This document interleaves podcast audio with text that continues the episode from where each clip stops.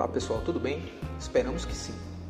Meu nome é Rafael Andrade e sou fisioterapeuta do SESC Senat Itabaiana. Estou aqui para apresentar nosso primeiro podcast sobre saúde.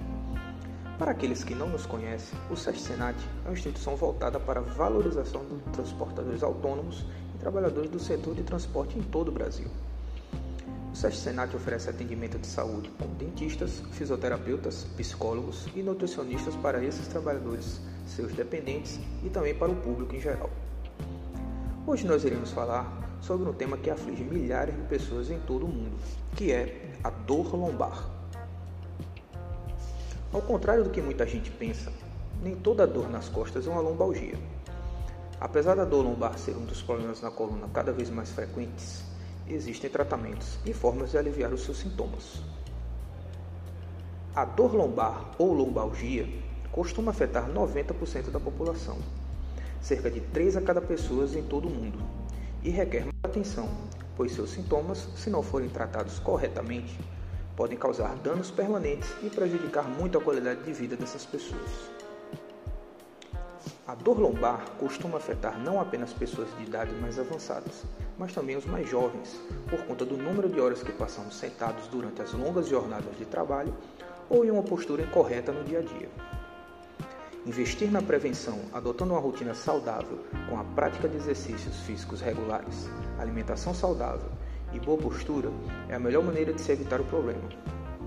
Mesmo assim, não há garantia de que não teremos pelo menos um episódio de dor lombar em algum momento da vida. Neste caso, é importante tomarmos algumas medidas simples e utilizar de vários tratamentos que podem ajudar a aliviar os sintomas causados por esse problema.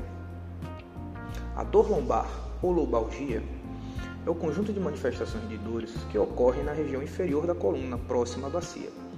Essa dor pode ser aguda ou crônica. A dor aguda costuma ser intensa e súbita, geralmente após o esforço físico, e desaparece poucos dias depois disso.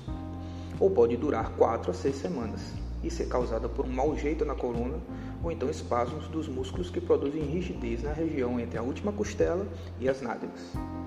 A dor costuma piorar ao fazer qualquer movimento com o corpo, mas não requer tratamento urgente.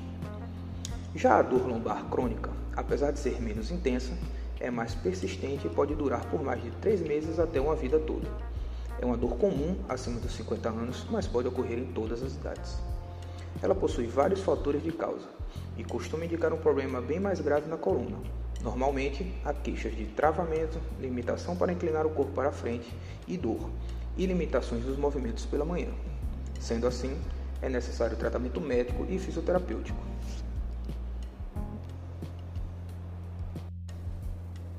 Em nossas unidades operacionais do SEST Senat, localizadas em todas as regiões do país, você e sua família têm acesso gratuito a atendimentos com profissionais de fisioterapia especializados em coluna, pilates e RPG, além de dispormos de atendimentos na área de nutrição, odontologia e psicologia.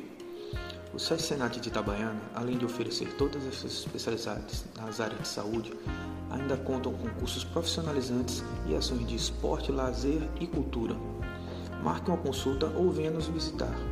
Qualquer dúvida, entre em contato conosco no telefone 79 3432 8100 3432 8100. Um forte abraço e até nosso próximo podcast.